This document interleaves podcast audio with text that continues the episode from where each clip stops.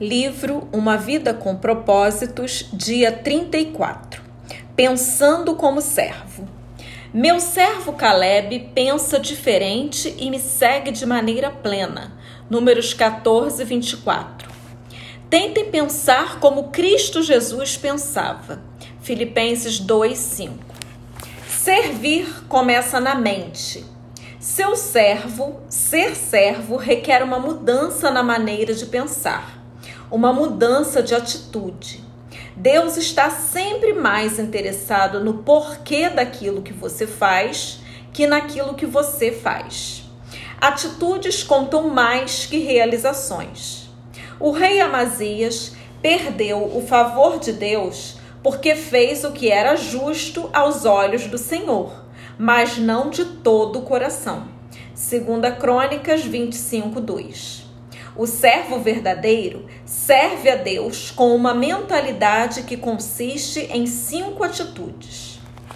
O servo pensa mais nos outros que em si mesmo.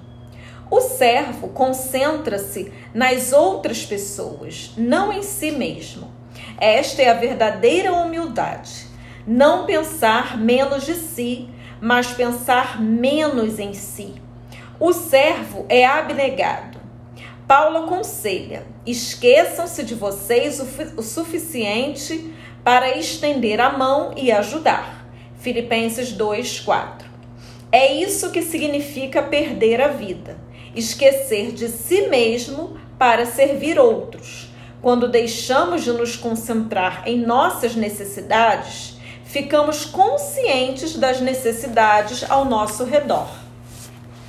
Jesus esvaziou-se de si mesmo, tomando a forma de servo. Filipenses 2:7.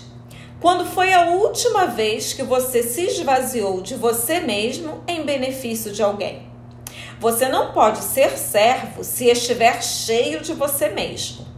Somente quando nos esquecemos de nós é que fazemos coisas que merecem ser lembradas. Infelizmente, grande parte do serviço que prestamos é em causa própria. Servimos para que os outros gostem de nós, para sermos admirados ou para alcançarmos nossos objetivos. Isso é manipulação, não ministério. Ficamos o tempo todo pensando, de fato, em nós mesmos e em como somos maravilhosos e nobres. Alguns cristãos tentam usar o serviço como um instrumento de barganha com Deus. Vou fazer isso por você, Deus, se você fizer aquilo por mim.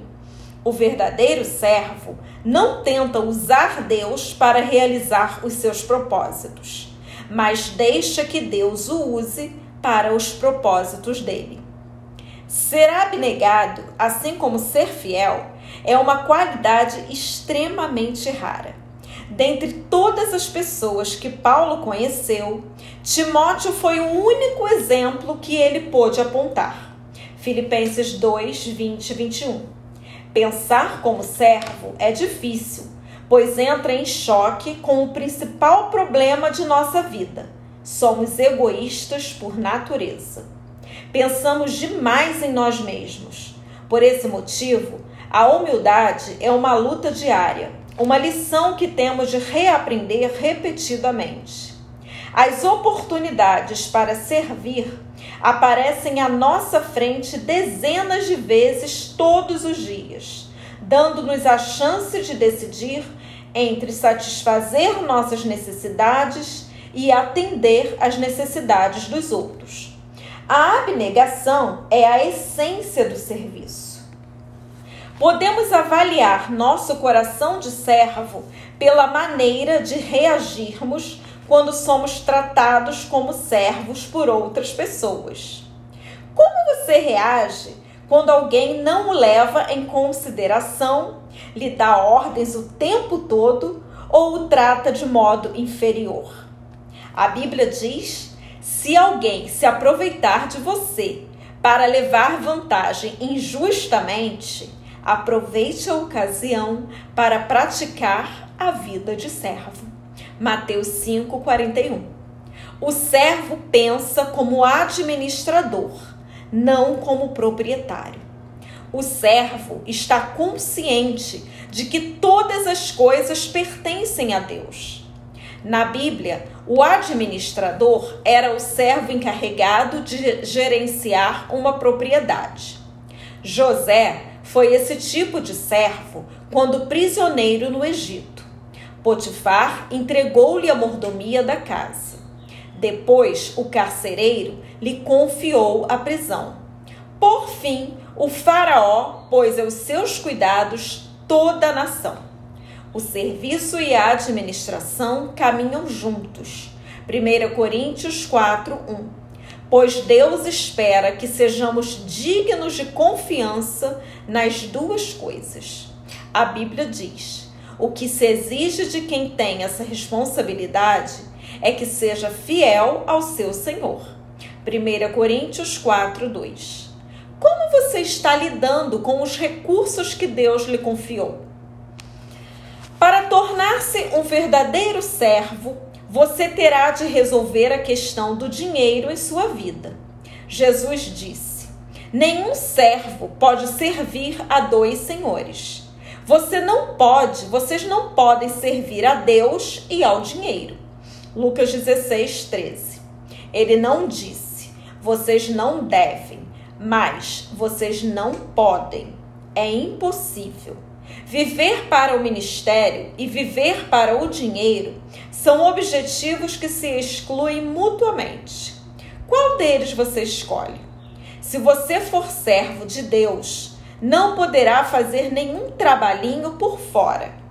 Todo o seu tempo pertence a Deus. Ele exige lealdade exclusiva, não fidelidade de meio expediente.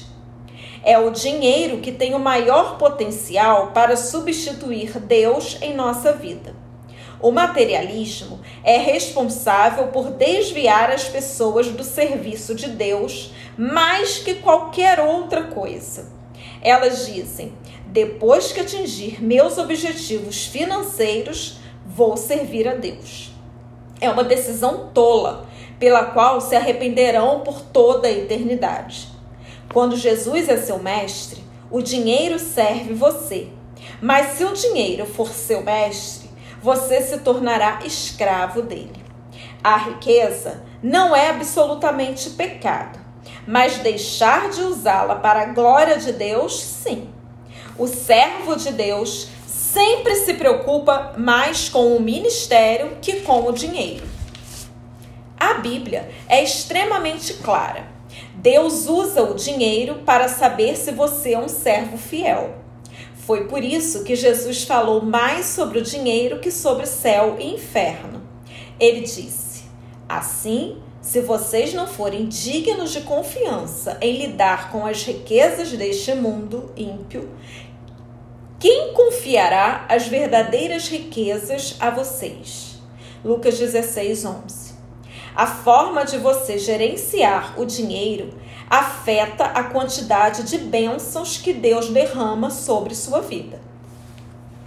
No capítulo 31, mencionei dois tipos de pessoas: construtores do reino e construtores de riquezas. Ambos são bons em fazer os negócios crescerem fechar acordos ou vendas e obter lucro. Os construtores de riquezas continuam a acumular fortunas para si, independentemente de quanto tenham alcançado. Mas os construtores do reino mudam as regras do jogo.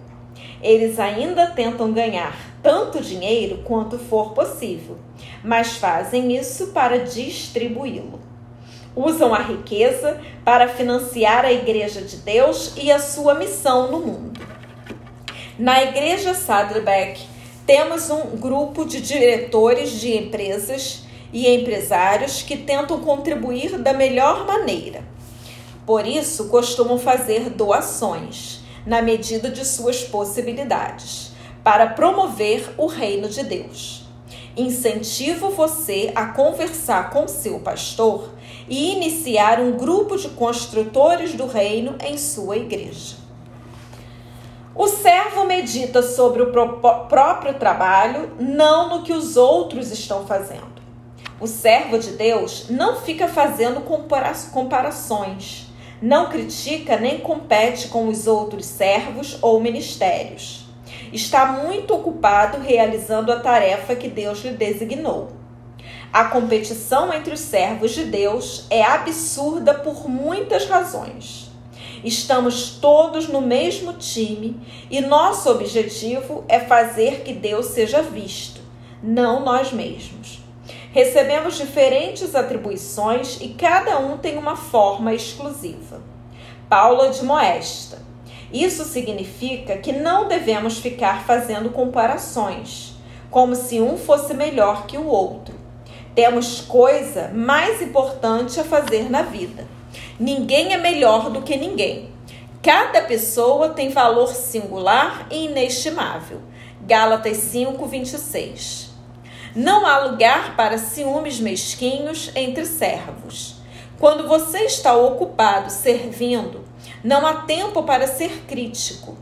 Todo tempo desperdiçado em criticar os outros poderia ter sido usado no ministério. Quando reclamou para Jesus que Maria não a estava ajudando no serviço de casa, Marta perdeu o coração de serva.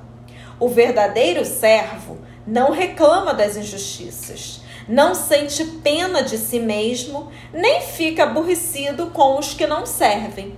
Apenas confia em Deus e continua servindo. Não é nossa função avaliar os outros servos do Mestre. A Bíblia diz: Quem é você para criticar o servo de alguém? O próprio Senhor determinará se seu servo foi bem sucedido ou não. Romanos 14, 4.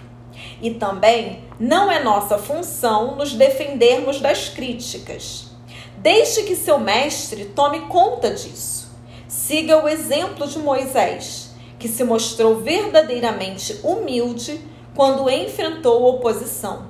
Ou faça como Neemias, cuja resposta às críticas era simplesmente esta meu trabalho é muito importante para que eu o interrompa agora, a fim de conversar com vocês. Neemias 6:3. Se você serve como Jesus, com certeza será criticado. O mundo e até mesmo grande parte da igreja não compreendem o que Deus valoriza. Um dos mais belos atos de amor demonstrados a Jesus foi criticado pelos discípulos. Maria derramou sobre Jesus a coisa mais valiosa que possuía, um perfume caro. Esse gesto de generosidade foi rotulado como desperdício pelos discípulos. Jesus, porém, o classificou como maravilhoso. Mateus 26, 10. E isso é tudo que importa.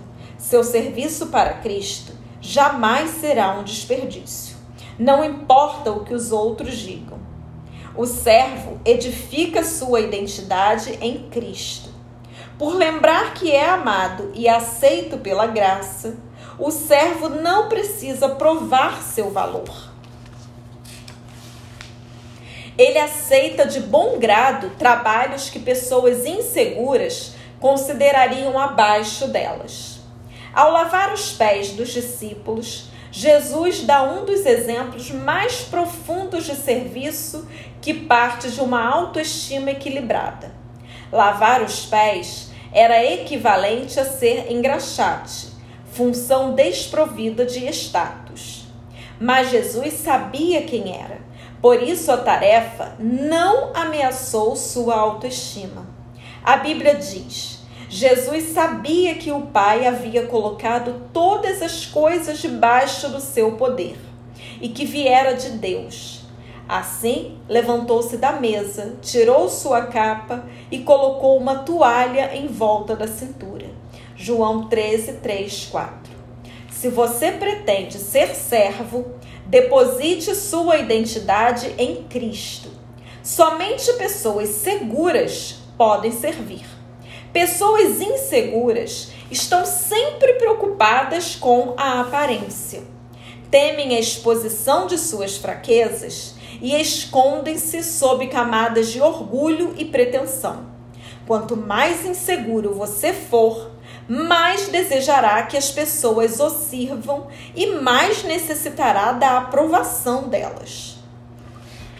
Henry Nowen declarou: Para sermos úteis aos outros, temos de morrer por eles. Ou seja, temos de deixar de medir nossa importância e valor pelos parâmetros dos outros.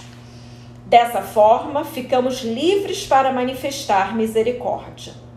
Quando você fundamenta seu valor e sua identidade no relacionamento com Cristo, fica livre das expectativas dos outros. E isso permite que você realmente os sirva melhor. O servo não precisa cobrir a parede com placas e troféus para confirmar seu valor. Ele não insiste em ser tratado por títulos, nem se envolve em mantos de superioridade. O servo considera irrelevantes os símbolos de status e não mede o próprio valor pelo que realiza. Paulo lembra: você pode gloriar-se de você mesmo, mas a única aprovação que conta é a do Senhor. 2 Coríntios 10, 18. Se alguém teve grande chance na vida de se gabar de suas relações pessoais, esse alguém foi Tiago, meio-irmão de Jesus. Ele detinha as credenciais de quem convivera com Jesus na condição de irmão. Ainda assim, na introdução de sua carta, ele se refere a si mesmo como servo de Deus e do Senhor Jesus Cristo. Tiago 1:1 Quanto mais próximo você estiver de Jesus, menos precisará se autopromover. O servo considera o ministério uma oportunidade, não uma obrigação. Ele gosta de ajudar pessoas, de suprir necessidades e de exercer o ministério. Ele serve ao Senhor com alegria. Salmos 102. E por quê? porque ama ao Senhor, reconhece sua graça, sabe que servir é a mais alta função da vida e tem ciência de que receberá uma recompensa. O Pai honrará e recompensará quem me servir. João 12, 26. Paulo acrescenta: ele não se esquecerá do trabalho duro que vocês realizaram por ele, nem do amor que lhe demonstraram ao cooperar com os outros cristãos. Hebreus 6:10. Imagine o que aconteceria se apenas 10% dos cristãos em todo o mundo levassem a sério o papel de servo. Imagine todo o bem que poderia ser feito você está disposto a ser uma dessas pessoas? Não importa a sua idade, Deus vai usá-lo logo que você começar a agir e pensar como servo. Albert Schweitzer declarou: entre todos vocês, as pessoas realmente felizes são aqueles que aprenderam como servir. Dia 34, pensando sobre meu propósito de vida tema para reflexão. Para ser servo, devo pensar como servo. Versículo para memorizar. Seja a atitude de vocês a mesma de Cristo Jesus. Filipenses 2:5. Pergunta para meditar. Normalmente, preocupo-me mais em ser servido ou em achar maneiras de servir outros.